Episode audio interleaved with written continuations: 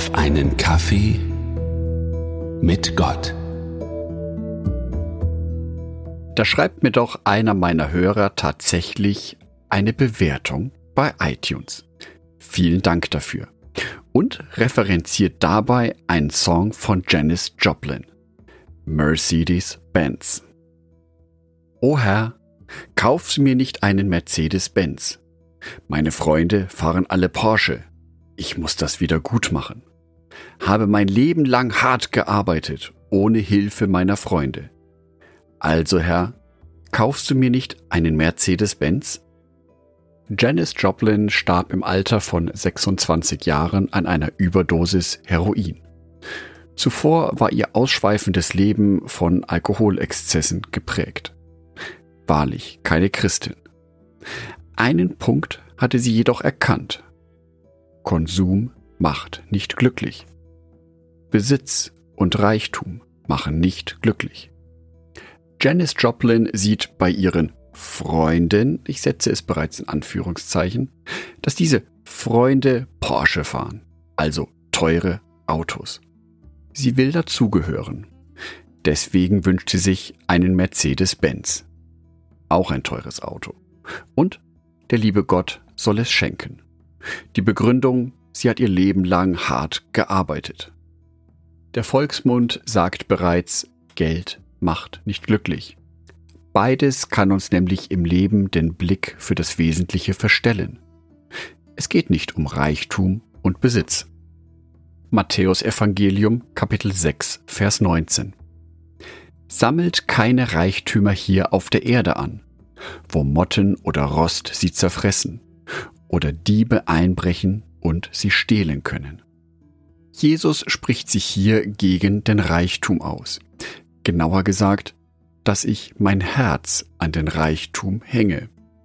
Alle Reichtümer, die ich hier auf Erden ansammle, sind vergänglich. Sie können gestohlen werden. Sie können kaputt gehen. Auch ein Mercedes-Benz kann rosten und wertlos werden. Diese biblische Weisheit wurde von Janis Joplin erkannt. Es geht gegen den Konsum. Persönliches Glück und Selbstwertgefühl haben nichts mit Besitz und Reichtum zu tun. Jedoch bleibt Janis Joplin an diesem Punkt stehen. Sie kritisiert, weiß aber nicht, wie es weitergeht. Sie prangert an, hat aber keine Lösung. Die Lösung wird von Jesus angeboten. Markus Evangelium Kapitel 10, die Verse 29 und 30. Jesus erwiderte, Ich versichere euch, jeder, der Haus oder Brüder oder Schwestern oder Mutter oder Vater oder Kinder oder Besitz um meinetwillen und um der guten Botschaft willen aufgegeben hat, wird jetzt in dieser Zeit alles hundertfach zurückerhalten. Häuser, Brüder, Schwestern, Mütter, Kinder und Besitz, wenn auch mitten unter Verfolgungen. Und in der künftigen Welt wird er das ewige Leben haben. Jesus spricht sich hier nicht per se gegen Reichtümer aus. Aber Jesus spricht sich dagegen aus, dass wir unser Herz an Reichtümer hängen.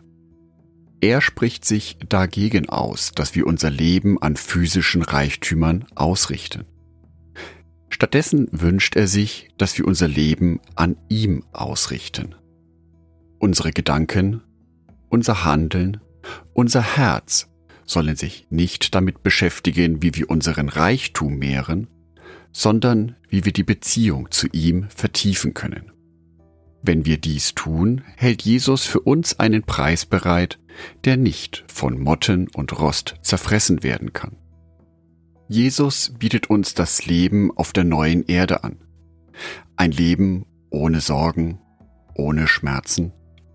Ein Leben, in dem es nicht mehr um materiellen Reichtum geht, sondern um Zufriedenheit, um Glück. Der Weg dahin wird nicht immer leicht sein. Auch Jesus spricht von Verfolgungen. Und seine Zeilen kann man auch so interpretieren, dass dies mit einem materiellen Verlust einhergehen kann. Aber der Preis ist es wert. Der Kampf ist es wert. den Preis, den Jesus hier anbietet, dieser Preis ist größer als alles andere, was diese Welt zu bieten hat. Ich wünsche dir, dass es dir heute gelingt, dein Herz noch mehr an Jesus auszurichten, dich noch mehr mit ihm zu verbinden, dass deine alltäglichen Sorgen in den Hintergrund treten und du dir bewusst machen kannst, was das eigentliche Ziel im Leben sein kann. Angedacht von Jörg Martin Donat.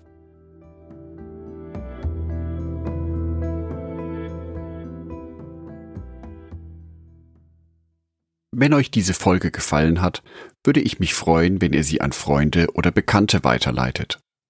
Das Wort Gottes ist es wert, gehört und verbreitet zu werden.